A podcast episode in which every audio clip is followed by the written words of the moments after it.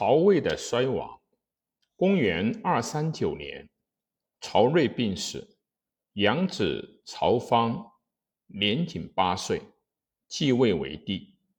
大将军曹爽、太尉司马懿辅政，国家权力不久就落入到司马懿的手里面。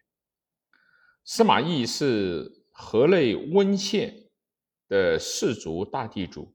家世两千担的高官，主郡，颍川太守，父房，金兆尹，一兄弟八人，号称八达。汉建安六年，当他二十三岁的时候，郡举为上计团。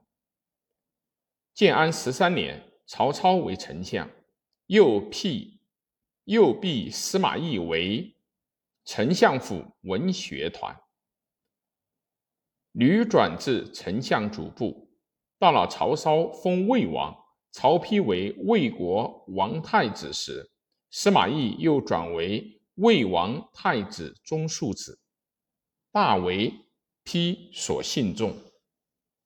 曹操死，曹丕继为魏王，汉丞相。以司马懿为丞相长史，丕受汉禅，司马懿的地位渐渐重要起来，官至辅军将军、录尚书事。曹丕死，司马懿又与曹真、陈群、曹休同受遗诏，辅佐曹睿。不过，当时的曹睿正有几出。曹真、曹休的声望又高于司马懿，因此司马懿在曹魏政权中还不可能取得举足轻重的地位。自公元二三一年曹真病死后，对蜀汉的战争开始归司马懿指挥。在三国鼎盛的时候，军事斗争毕竟是最重要的。曹魏的对外战争主要是对蜀汉的战争，担当这个重任的，实际上也就握有曹魏军事的实权。司马懿很能够掌握过去曹操的战略方针，他就被派担任防御蜀汉的重任，最后不战而屈人之兵，战胜了诸葛亮，防御方针完全成功。以后，他又率大军消灭了割据辽东已有三世的公孙渊，因此在政治上、军事上的威信也首屈一指。司马氏的姻戚都是当时的世家大族，如司马懿的妻母何山类似，是山涛的祖姑母，义长子司马师。继娶泰山的杨氏，是杨户的姊姊妹；亦次子司马昭娶东海王氏，王氏主王朗，父王树，都是当时数一数二的经学世家；亦女婿金兆尹、杜预等，也都是名宦之后。而曹氏父子出自。坠烟乙丑，曹操妻卞后出自昌家，曹丕妻郭后本同提侯家的女奴，曹睿妻毛后复典于车公来，贵贱美丑，在当时世家大族看来，真是相去天渊。曹芳继位后，大权全归大将军曹爽。司马懿转为太傅，却是一个闲子。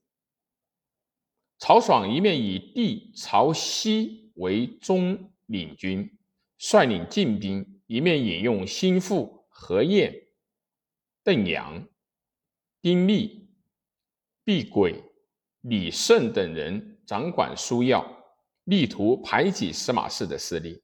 司马懿假装生病，表示谦让。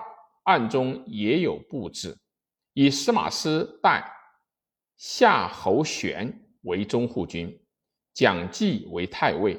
曹氏与司马氏之间的矛盾已趋表面化了。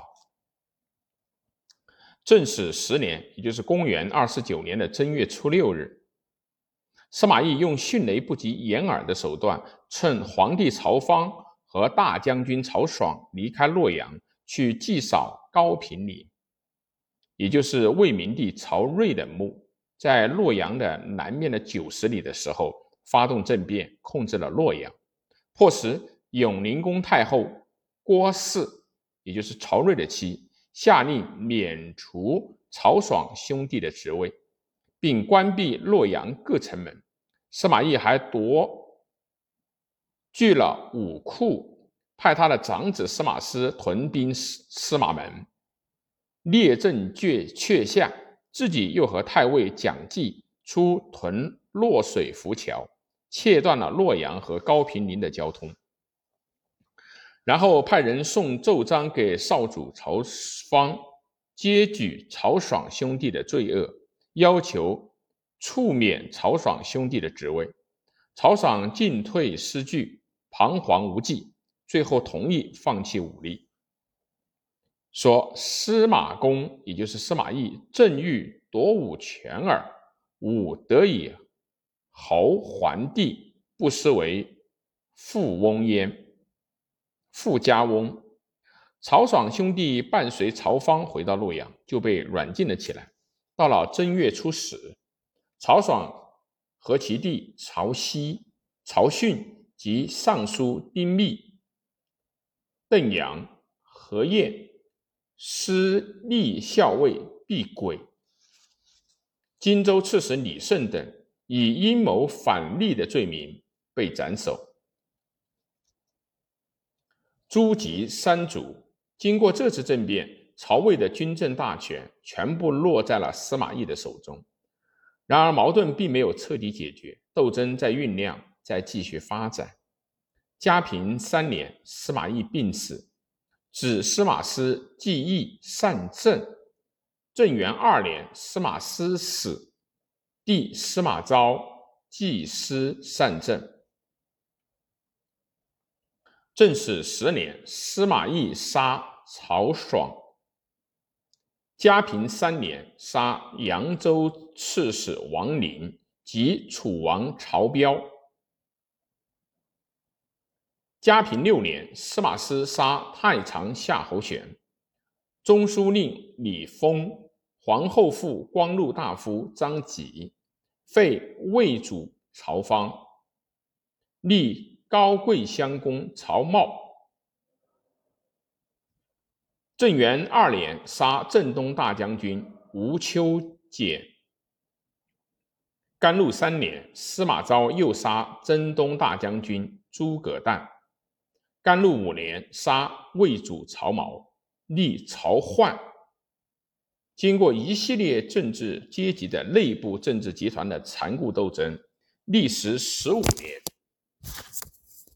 之久，也就是从公元二四九年一直到公元的二六四年，结果亲司马氏的一派把曹氏的一派彻底击垮了。咸熙二年，司马昭死，指司马炎继昭为丞相。晋王旋即废掉魏主曹奂，自立为皇帝，国号晋，他就是晋武帝。中原经过五六十年相对安定的局面，实力已超过吴蜀两国。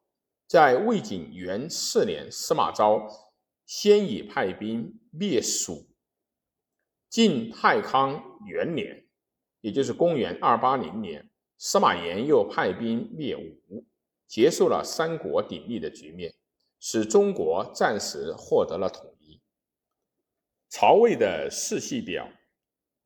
第一，武帝超；二，文帝丕，公元二二零到公元二六二二六年；三，明帝睿，二二七至二三九；四，齐王方，二四零至五四零。文帝丕下面的东海王陵，二五四到二六零。第五，高贵襄公毛。武帝超下面有燕王宇到最后的六陈留王奂，二六零至二六五年。